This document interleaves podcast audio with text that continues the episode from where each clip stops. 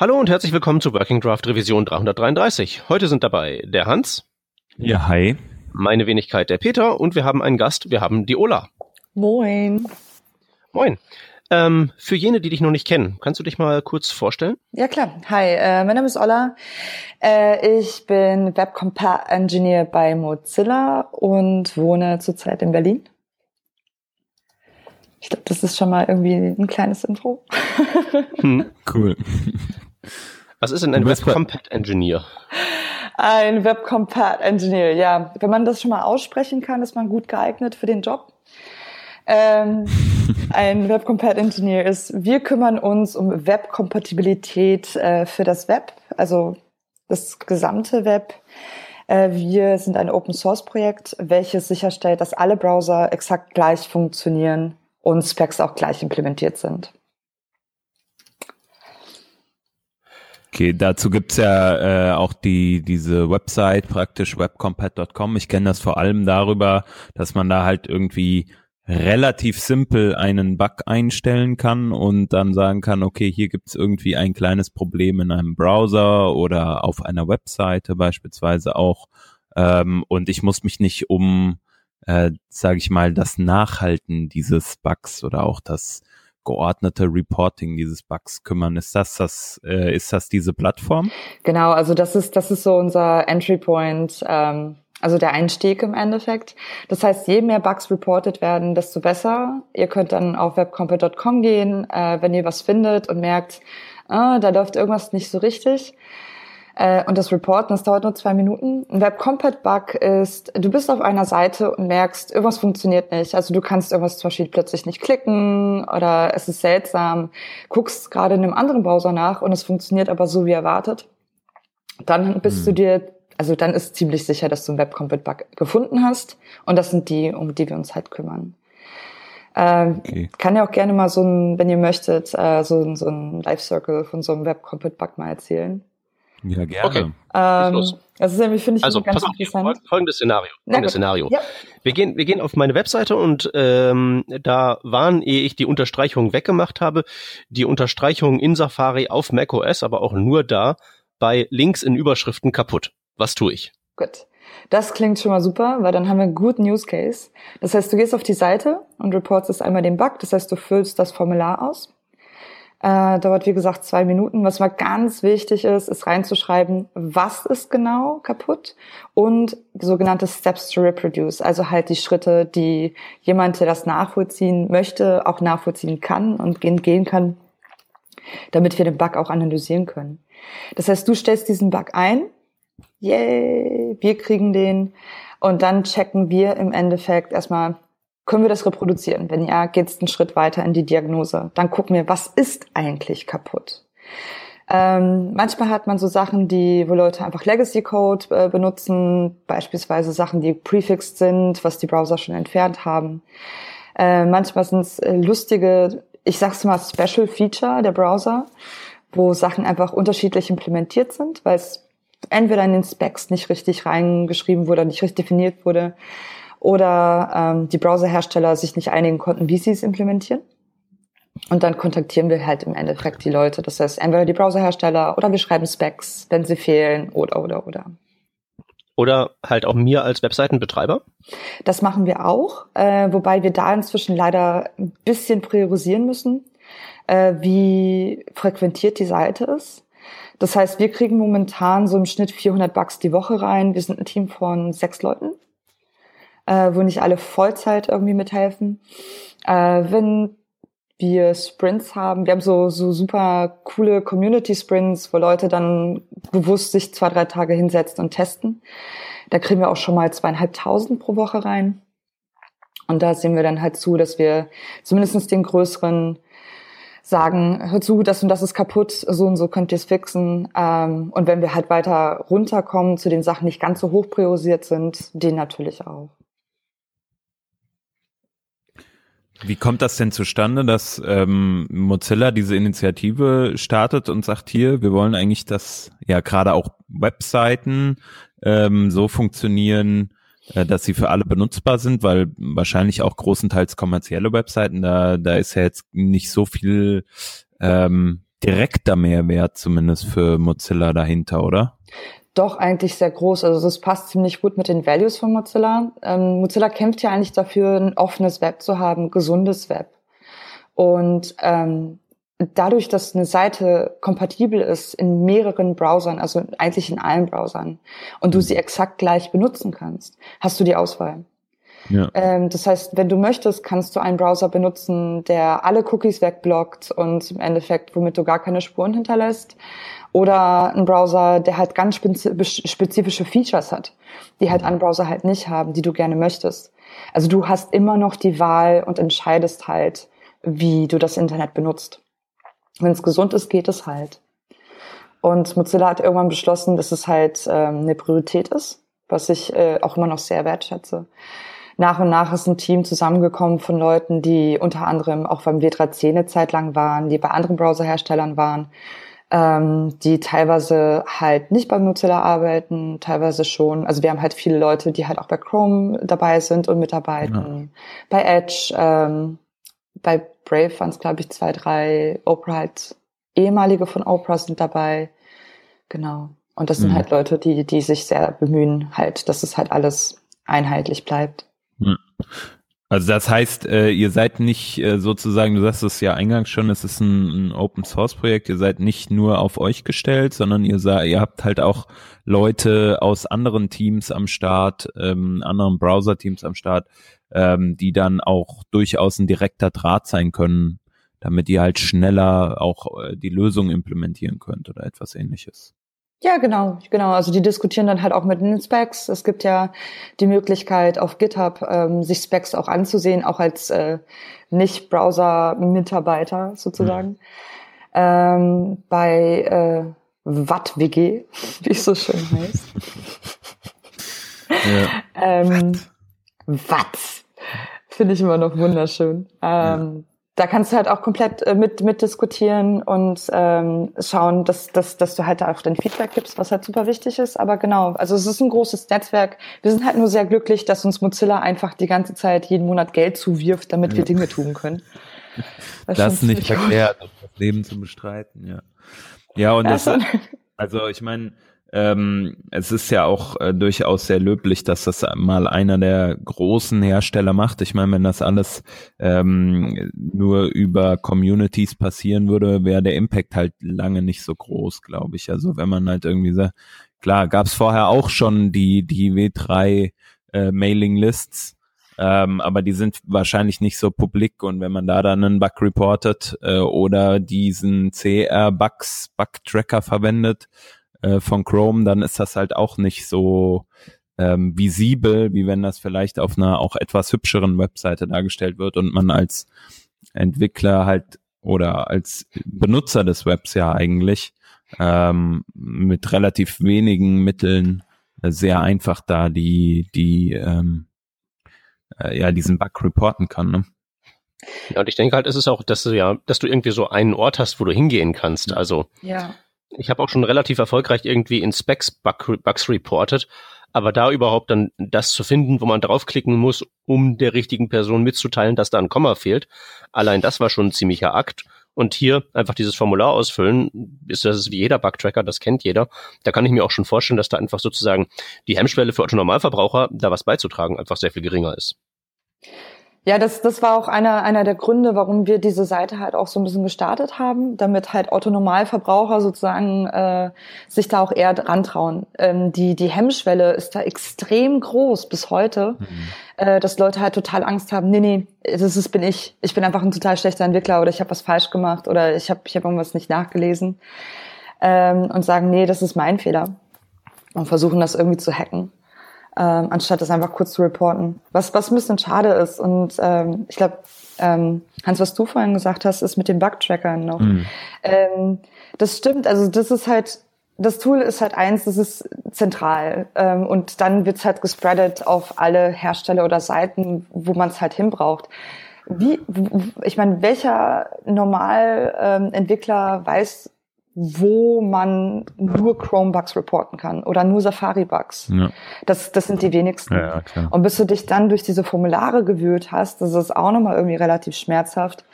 Und dass das im Bug-Tracker am Ende einfach verschluckt wird, ist die Wahrscheinlichkeit ist sehr, sehr, sehr groß.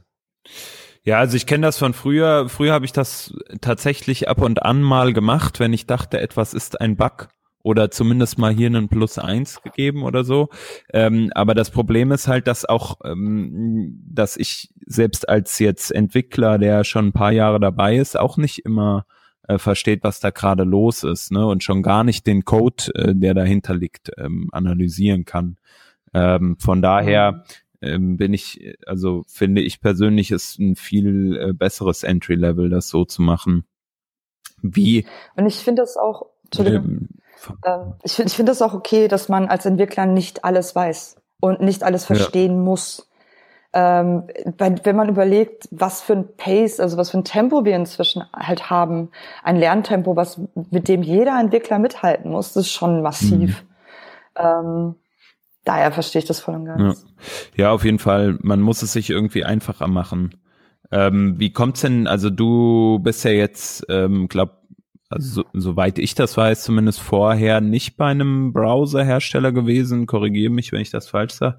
Wie kommt es, dass du da äh, in diesem Projekt jetzt dabei bist? äh, das war eine sehr lustige Geschichte. Ähm, Dann erzähl mal.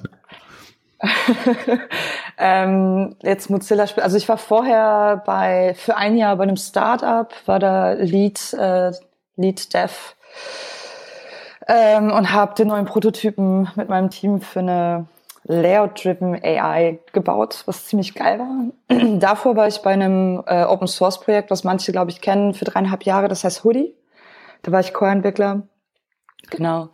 Und äh, zu Mozilla kam ich äh, durch einen blöden Zufall. Ich äh, habe auf der ViewSource vor zwei Jahren, glaube mhm. ich, gesprochen äh, über Offline First und mein jetziger Manager ähm, hat mit mir zusammen in dem Blog mhm. gesprochen.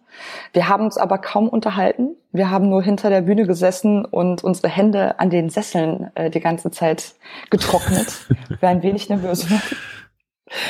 Äh, dann bin ich aus Versehen irgendwie in ein Panel gestolpert über PWAs, was ich noch mitgemacht habe. Und dann hat einer der Leute aus dem Panel, die mitgemacht haben, gesagt, hey, du hast den Mike vorhin kennengelernt, super netter Typ, die haben gerade eine Stelle, die wäre für dich exakt okay. perfekt. Ähm, und so, so kam das dann. Also ich musste natürlich auch trotzdem den Prozess durchlaufen, ja. aber genau. Also es passte irgendwie doch ziemlich gut. Ja, sehr gut. Ähm, und das heißt also, durch praktisch deine Speaking-Engagements kam dann die, dieser, dieser Gig zustande. Ähm, ja, ich glaube, das ist eher eine Mischung aus jahrelanger Open Source Erfahrung, auch jahrelanger Remote Work Erfahrung, weil Hoodie war halt für mich äh, komplett mhm. remote eigentlich. Ähm, dazu kommt halt auch noch die Nähe an der Community. Ich habe früher sehr viel äh, Mentoring gemacht. Also ich habe äh, Open Tech School Dortmund habe ich damals gegründet die Open School Conference, die gab es ja in 2015, haben wir ja auch aus dem Boden gestampft. Und ich habe noch die Reject.js damals mitorganisiert, ähm, für ich glaube drei Jahre. Momentan helfe ich noch bei der CSS Conf Europe mit. Ähm, also einfach so diese Kombination aus sehr viel Community, ähm, sehr viel ähm, Open Source Work war, glaube ich, so das Ausschlaggebende. Das ist auch so ein Ding, wenn man bei Mozilla arbeiten möchte. Das Skillset ist natürlich super wichtig, dass es passt, aber was wichtiger ist, ist so das Mindset. Ähm, ja. Du brauchst halt so diesen Open Source Gedanken und den musst du auch verstanden haben, sonst wird es halt sehr schwierig, dass du auch Fuß fassen kannst äh, in der Firma und deinen Job auch machen kannst. Einfach weil die Einstellung generell so ist. Genau, genau. Also ja. es ist sehr, es ist, ich finde es sehr interessant. Ich habe noch nie so in einer Firma gearbeitet äh, wie bei Mozilla. Ähm, es ist, ähm, wie soll ich das erklären? Hm. Jede Stimme wird gehört. Es ist wirklich wie in Open Source, egal welche Position du bist, ob du auf dem C-Level bist oder Director oder irgendein Intern. Du kannst immer bei allem mitsprechen, du kannst immer mitdiskutieren und deine Stimme hat exakt die gleiche Gewichtung wie von einem Director zum Beispiel. Ja. Ähm, was ist denn so deine Meinung? Wie findest du das bei in Open Source Projekten im Allgemeinen, ähm, zu denen du jetzt vielleicht auch contributest oder ähm, die man auch so am Rande mal miterlebt? Hm, ich, ich beobachte das manchmal, dass ich nicht unbedingt das Gefühl habe, dass es so ist, wie du es gerade beschreibst. Ähm, wie ist denn da deine Meinung? Ja, das stimmt. Ähm, ich finde, also ich, ich, ich sehe da so zwei Seiten. Ich meine, ich habe jahrelang in einem Open Source Projekt gearbeitet. Daher, ähm, ich verstehe, dass es halt sowas wie gibt wie eine Roadmap. Also, dass das ja. große Bild halt einfach abgesteckt ist, dass man als Core-Contributor oder Team gesagt, okay, wir müssen da hin, weil wenn du deine Prioritäten nicht setzt, kommst du niemals an. Aber ich finde es halt auch super wichtig, dass, dass halt äh, dann bei den kleineren Sachen die Leute gehört werden und der Input auch reinkommt und, und halt auch mitträgt. Ähm, das macht's ja im Endeffekt aus. Das macht Open Source aus. Und diese, manchmal wird's nicht so, wie du es eigentlich wolltest, aber manchmal wird's sogar besser. Manchmal mhm. braucht's halt drei Schritte länger, aber jemand anderes hat was dazu, das durchgelernt. Und das ist, ähm, ja, das ist halt Open Source. Das ist halt gemeinsam etwas erschaffen und nicht einfach ballern, um Produkt irgendwie hochzustemmen, wie bei einem Startup zum Beispiel. Ja. Das, also, ähm, ich sehe für mich persönlich oft zwei so Herausforderungen im Open Source Bereich. Mhm. Ähm, einer, die hast du jetzt gerade so angesprochen, ähm, dieses, äh, es kommt vielleicht nicht das raus, was du gerne möchtest.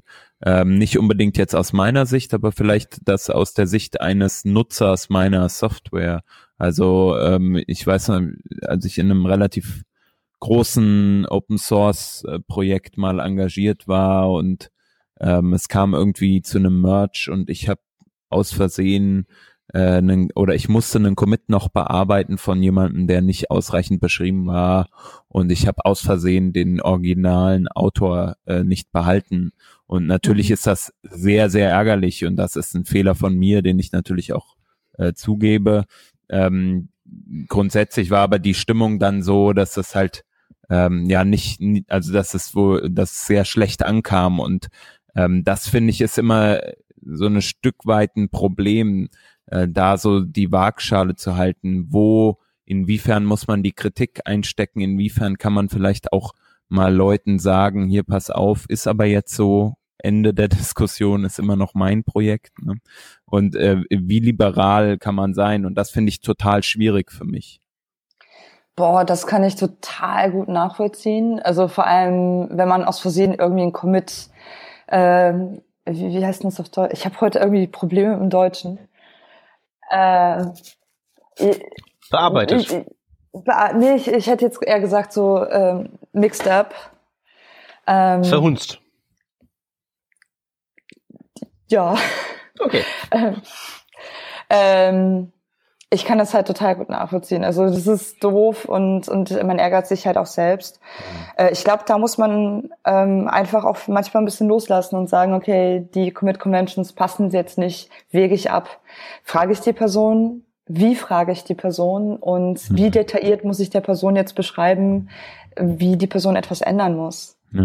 Ähm, das ist das ist so schwer und ich verstehe es und ich hatte das gerade mit einem Contributor letzte Woche der war halt komplett neu und der musste eine Commit-Message ändern, damit das zu den Conventions passt und in den Log mit reinfällt, äh, in den Change-Log automatisch. Mhm. Ähm, das hat, glaube ich, fünfmal hin und her gedauert, bis er es verstanden hat. Ja.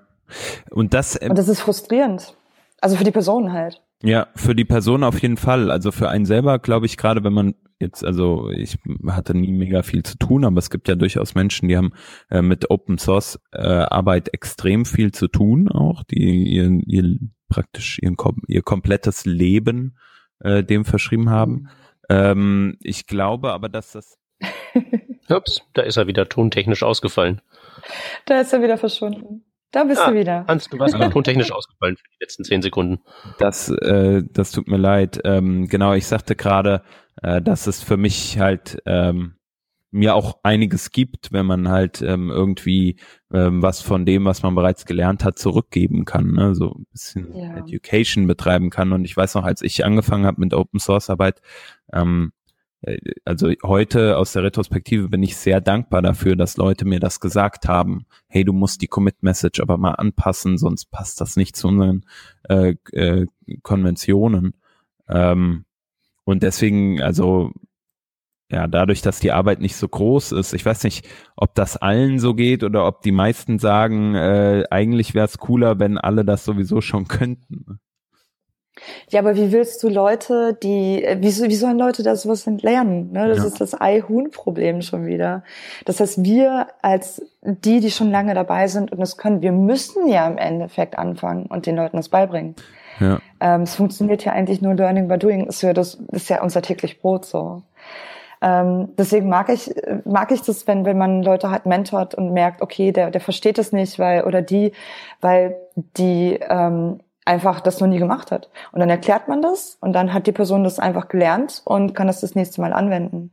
Dafür gibt's ja auch total viel, ähm, beispielsweise diese ganzen Starter-Issue-Initiativen. Ich weiß nicht, ob ihr die kennt. Mhm so mit Your First PR ja. und GitHub hat ja auch noch ein paar, wo man sehr detailliert halt diese Starter-Issues aufschreibt und da es ja gar nicht darum geht, diesen Task ähm, zu beenden oder beziehungsweise das irgendwie ein großer Task ist, meistens der Scope ja minimal, aber die Leute sollen ja erstmal onboarded werden, ins Projekt kommen, das Projekt mal aufsetzen und dann vielleicht ein Typo fixen, so irgendwas ganz Kleines. Und damit lernen die halt auch. Ne? Ja, ja, das wäre auch, wäre auch so meine nächste, mein nächster Punkt gewesen. Was rätst du Leuten, die jetzt noch nicht im Open Source Bereich aktiv sind? Wie kommt man am besten rein? Jetzt sagst du schon eine Sache, äh, sind diese, diese Starter, ähm, Beschreibungen ja oder auch, auch Bugs, die vielleicht getaggt sind als First Contributor oder etwas ähnliches. Ähm, Gibt es irgendwie einen guten Anlaufpunkt, äh, wo du sagst, so dass das lohnt sich da hinzugehen? Ähm, oder wie könnte so ein Weg aussehen von einem First-Time-Contributor? Ja, also ähm, es gibt mehrere Seiten, die sich darum kümmern. Also die, die sowas halt anzeigen, dass man so ein bisschen durchgehen kann und sich die angucken kann. Das eine ist halt Your PR.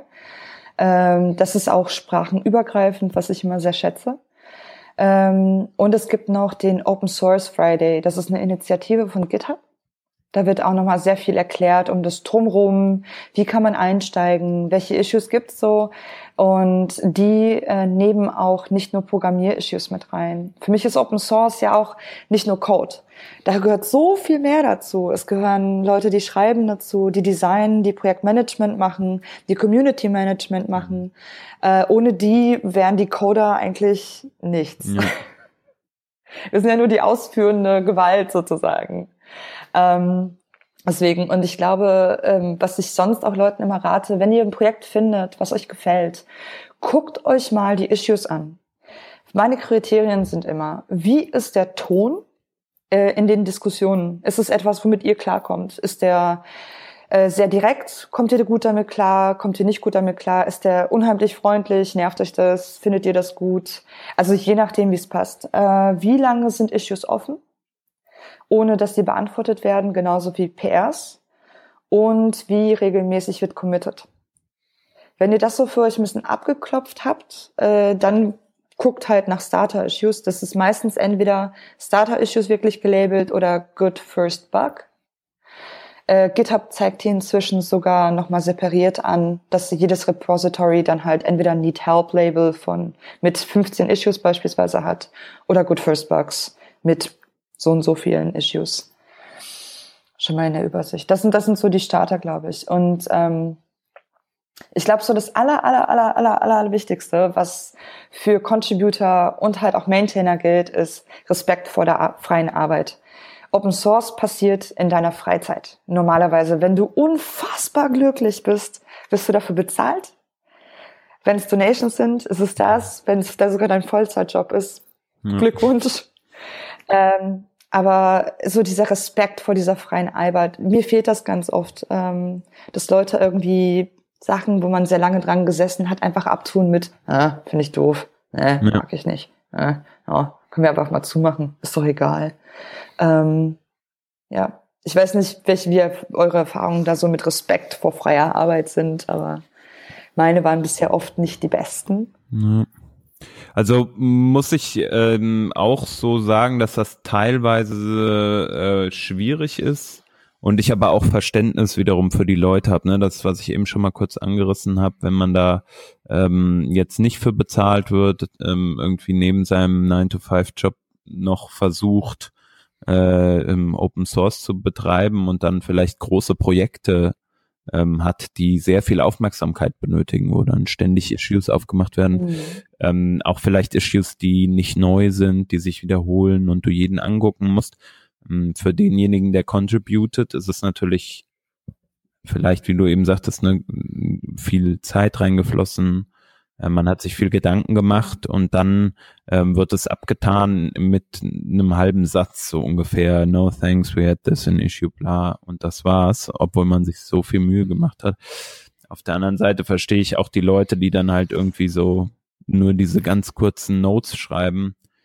Ähm, es ist sehr schwierig, glaube ich, für beide Seiten. Also ähm, auch ein, ein guter ähm, Maintainer zu sein.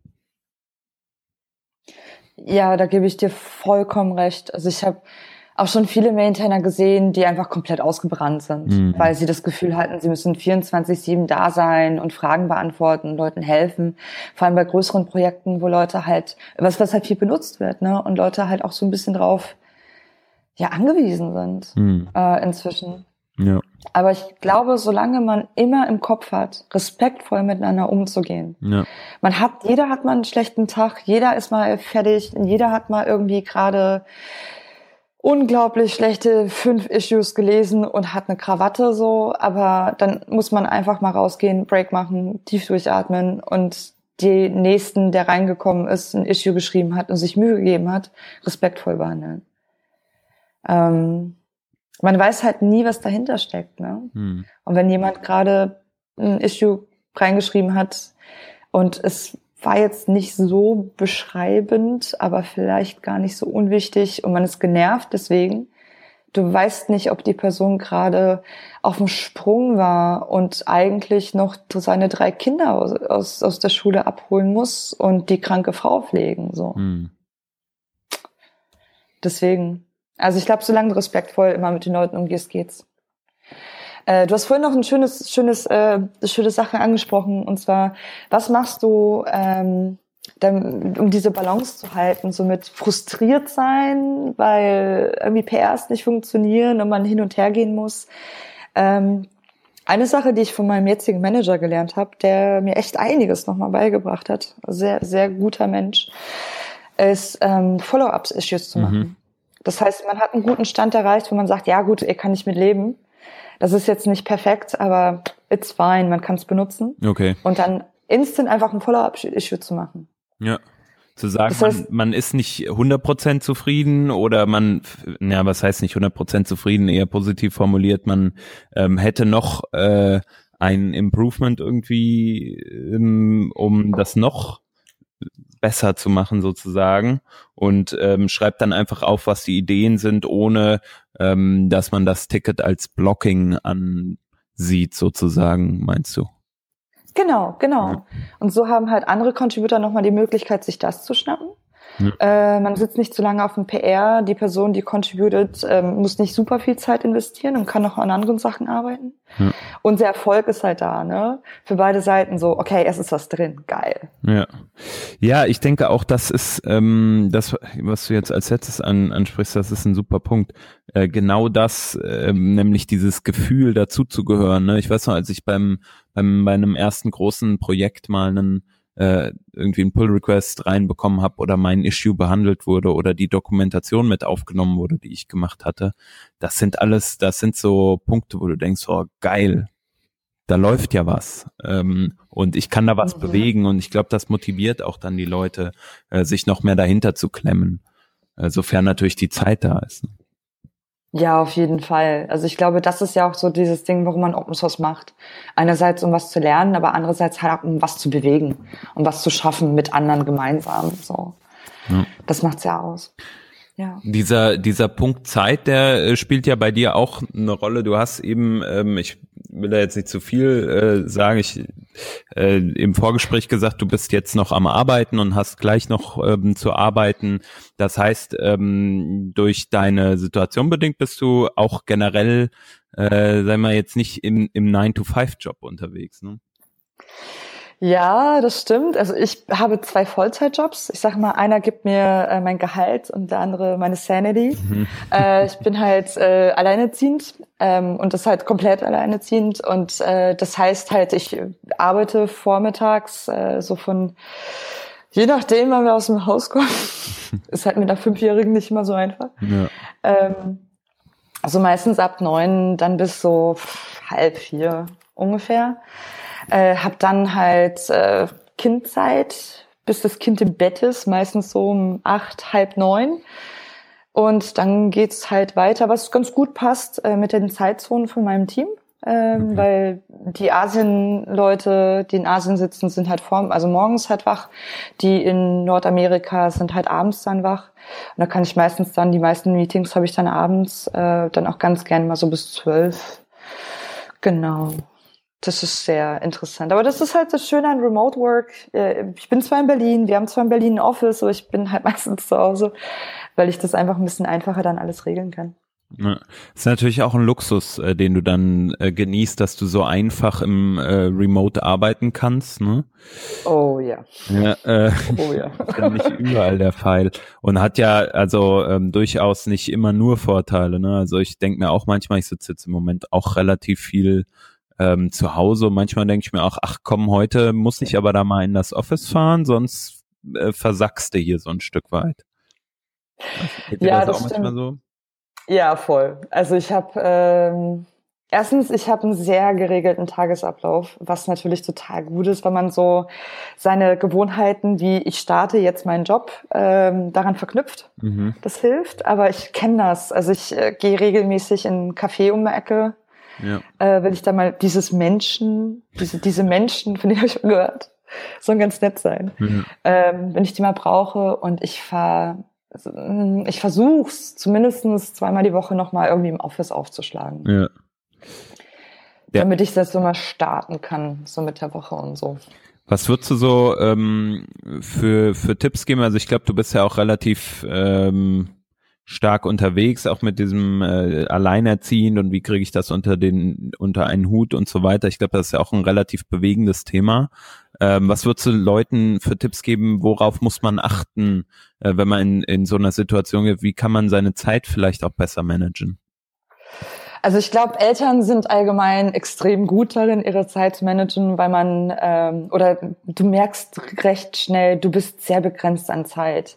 Das heißt, diese ich surf mal auf Facebook und Instagram und YouTube äh, während meiner Arbeitszeit, das fällt irgendwann ziemlich schnell raus, weil du das, das packst du halt zeitlich auch nicht. Du kannst halt nicht zwei Stunden länger abends bleiben und noch mal ein bisschen was machen, weil das sind die zwei Stunden, die du halt nicht schläfst. Und das macht sich irgendwann bemerkbar. Äh, ich glaube, so erstens Remote ist schon mal so eine Sache, ähm, was sehr schwierig ist, weil man sich selber sehr gut kennen muss. Man muss auch sehr, sehr ehrlich sich gegenüber sein und sagen, okay, ich bin heute echt nicht produktiv, aber dann mache ich einen Break und dann mache ich später noch zwei Stunden länger. Man muss sehr organisiert sein und wissen, das sind die Tasks und das sind meine Deadlines, die muss ich durchziehen. Und mit Kind wird das nochmal spannender, also noch spannender. Ähm, ich versuche mal sehr einerseits asynchron zu arbeiten. Das heißt, keiner ist darauf angewiesen, dass ich da bin. Äh, wenn jemand Fragen hat, wissen die Leute, wenn es super wichtig ist, können sie pingen, aber dass ich antworte, ist unwahrscheinlich. Wenn ich Issues habe, ich dokumentiere mal alles, dass wenn das Kind krank ist, ich auch drei Tage nicht da bin und das ist okay. Also das ist keiner geblockt. Und ich meistens auch keine Tasks übernehme, die sehr kritisch sind. Ist dann vielleicht nicht ganz so spannend wie für andere, ähm, aber ich, für mich ist es okay. Mhm. Das war jetzt ganz schön viel auf einmal. ja, aber da, also äh, das ist, also das bringt natürlich auch, ähm, also zum einen diese tolle Freiheit mit, dass du halt alles unter einen Hut bekommst. Äh, und das finde ich total bewundernswert. Ähm, ich meine, ich kann mich nicht so gut in die Lage versetzen. Ich bin jetzt kein Älter oder was ist die Einzahl von Eltern? Elternteil. Elternteil, Elternteil ja. genau. äh, auf der anderen Seite ist es halt auch, ähm, also ist es halt auch schade, manchmal dann vielleicht, du sagst jetzt, du kannst nicht äh, eine Sache übernehmen, ähm, die vielleicht kritisch ist, wobei du das, also, unterstelle ich jetzt einfach mal, vielleicht auch mal wollen würdest oder so. Ähm, das heißt, man muss, man muss sich gut überlegen, was kann man tun, was kann man nicht tun, ja. Ja, schon. Also wir haben jetzt zum, zum Beispiel vor kurzem, äh, vor kurzem Oktober einen sehr großen Refactor angefangen und ja. ähm, haben dazu auch einen Community Sprint gemacht, äh, ohne den wir auch nicht so weit wären. Immer noch sehr dankbar für jeden, der mitgemacht hat. Ähm, wir sind jetzt in den letzten Zügen. Und das ist eigentlich primär nur, weil es sehr äh, von mir abhing äh, und ich die meiste Arbeit halt auch einfach gemacht habe. Mhm. Deswegen, solange die Leute das wissen und damit okay sind, übernehme ich dann diese Tasks schon gerne. Aber ich kann jetzt definitiv nicht ein ein Wochen lang Refactoring der Tests, die gerade alle broken sind, machen. Also mhm. das wäre zu heikel, außer ich wüsste, jemand ist im Hintergrund und könnte im Notfall einfach übernehmen.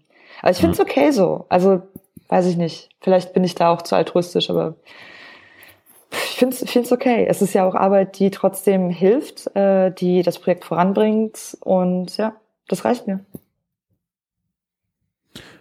Ja, finde ich total äh, cool, dass du auch, also du sagst ja vorhin, äh, du machst auch noch andere Sachen wie hier Open Text School äh, CSS-Conf EU machst du jetzt noch und dann andere Konferenzen, glaube ich, hat du auch nochmal in der Vergangenheit erwähnt.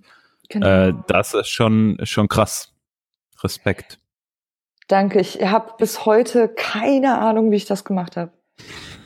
Muss ich ganz ehrlich sagen. Also ich werde jetzt öfters gefragt. Ich bin so, ja, keine, keine Ahnung. Ja.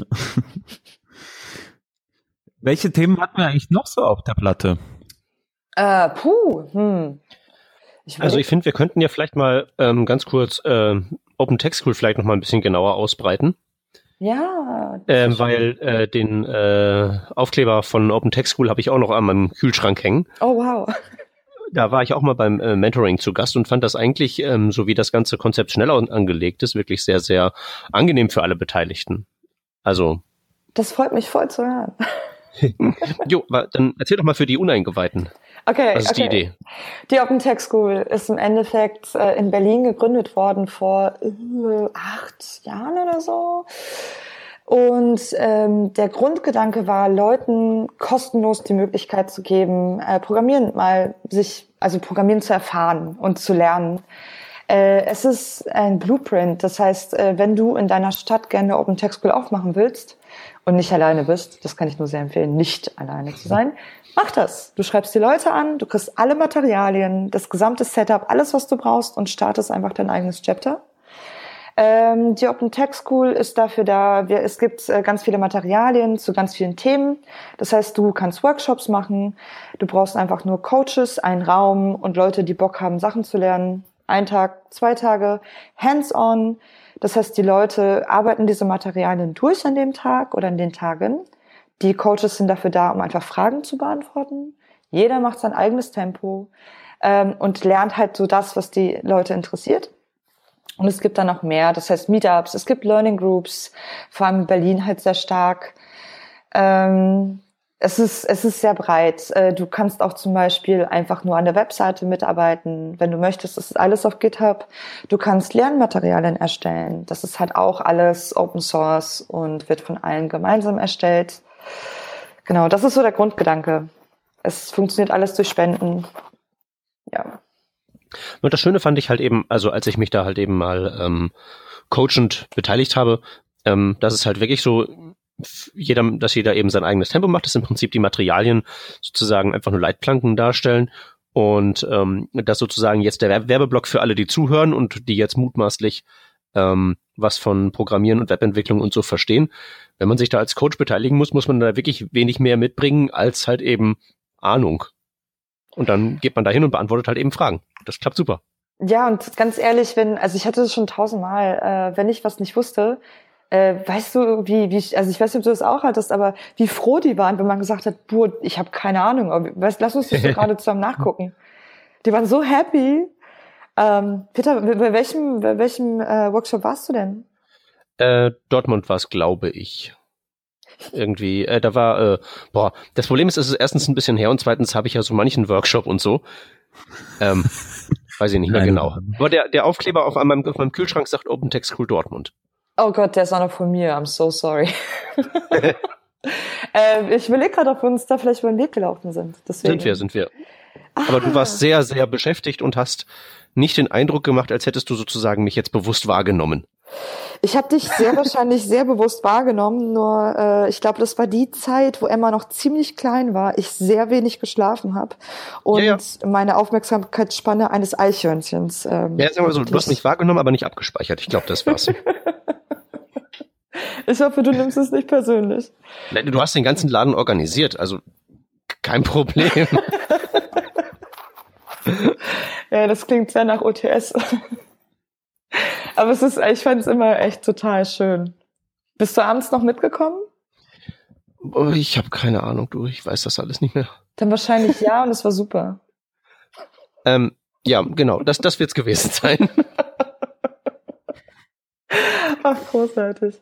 also man hört, es wird sehr, sehr viel Spaß machen, wenn man da mitmacht. Oh ja, oh ja. Es ist, ja. es ist wirklich jedes Mal, egal welcher Workshop, es macht einfach mega Spaß.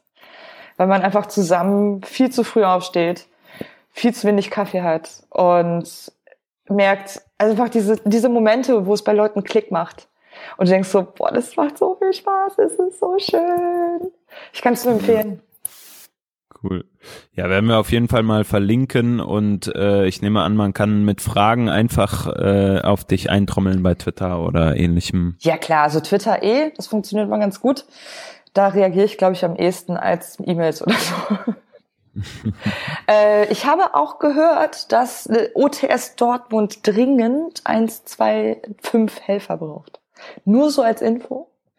da könnt ihr euch gerne bei Pod.js Madeleine äh, melden die momentan nämlich auch noch so ein bisschen die OTS Dortmund mit betreut, seitdem ich weg bin.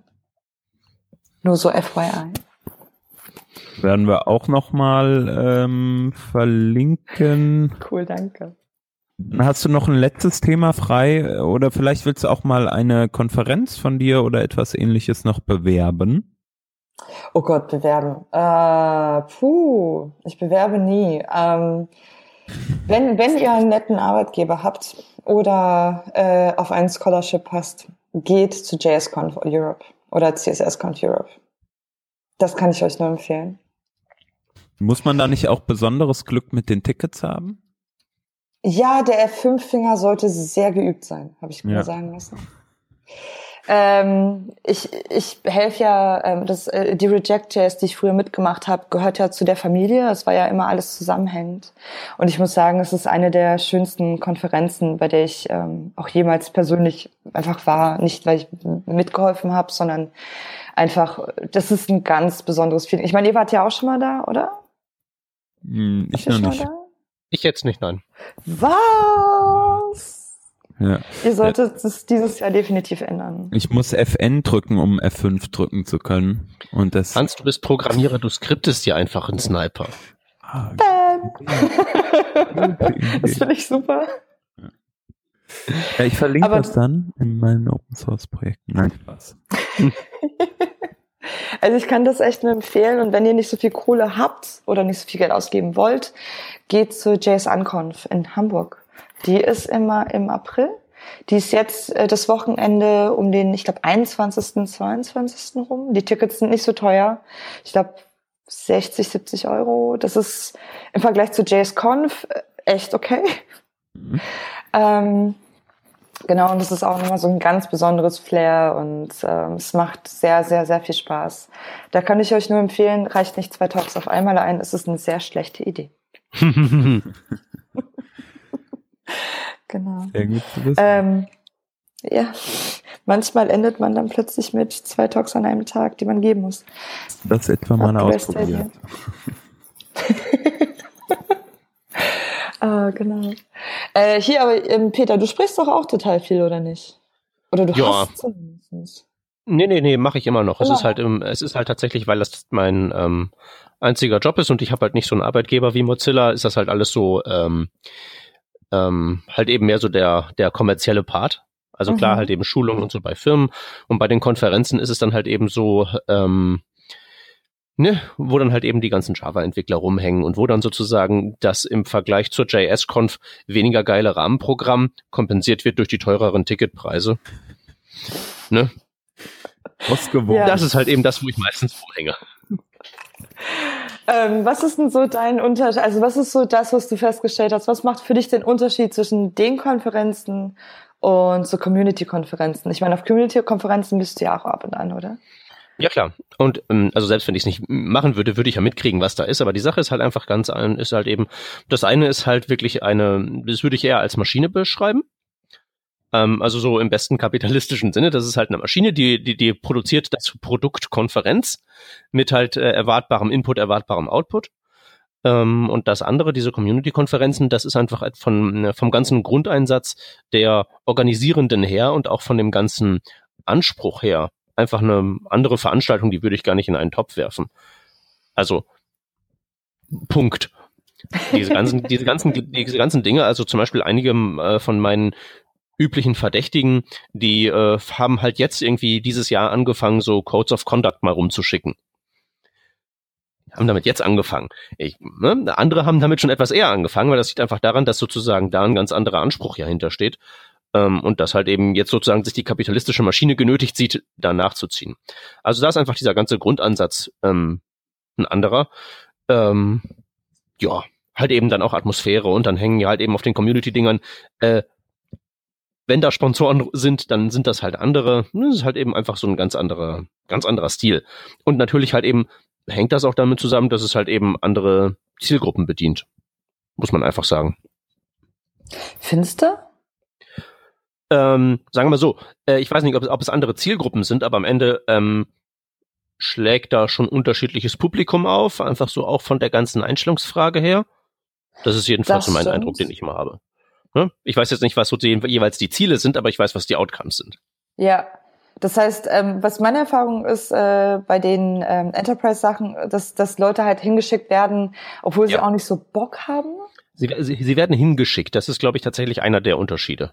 Ja, und das, das, also ich habe das mal in Workshops gemerkt, dass du dann Leute drin hast, die teilweise nicht mal einen Rechner mit haben, weil sie keinen Bock haben. Bist so, ja, das ist so, ähm, das, das ist so das, was mich halt wirklich äh, ein, immer ein wenig frustriert. Da haben wir immer die letzte Reihe und wenn, wenn ich Glück habe, haben sie ein iPad mit, aber meistens halt nicht mal das. Oh wow. Ja, da muss man sie halt immer so ein bisschen, muss man so ein bisschen den Schäfer geben und dann muss man so die Herde dahin treiben, so komm, setz dich mal zu dem, der hat einen Computer und dann könnt ihr halt gemeinsam vielleicht mal angehen. Ähm, Interessant. ja. Ja, das ist tatsächlich, ich glaube, das ist tatsächlich so der, der Unterschied, dass halt eben tatsächlich sehr viel da, ähm, äh, diese, diese Community-Dinger, das will halt, glaube ich, jeder. Und bei den Enterprise-Dingern ist es so, dass nicht alle Beteiligten immer zu 100 Prozent da sein wollen, wo sie gerade sind. Ich glaube, das ist kein schlechter, kein schlechter Punkt. Interessant. Interessant. Und sehr freundlich formuliert auch. Ja, das finde ich auch. Okay, dann würde ich sagen, ähm, machen wir die Sendung zu. Ja, wir haben es jetzt, glaube ich, auch äh, fast geschafft. Fast ausgereizt, genau. ähm, vielen, vielen Dank, dass du da warst. Das war sehr cool. Vielen, vielen Dank, dass ihr gefragt habt. Ich habe mich sehr gefreut.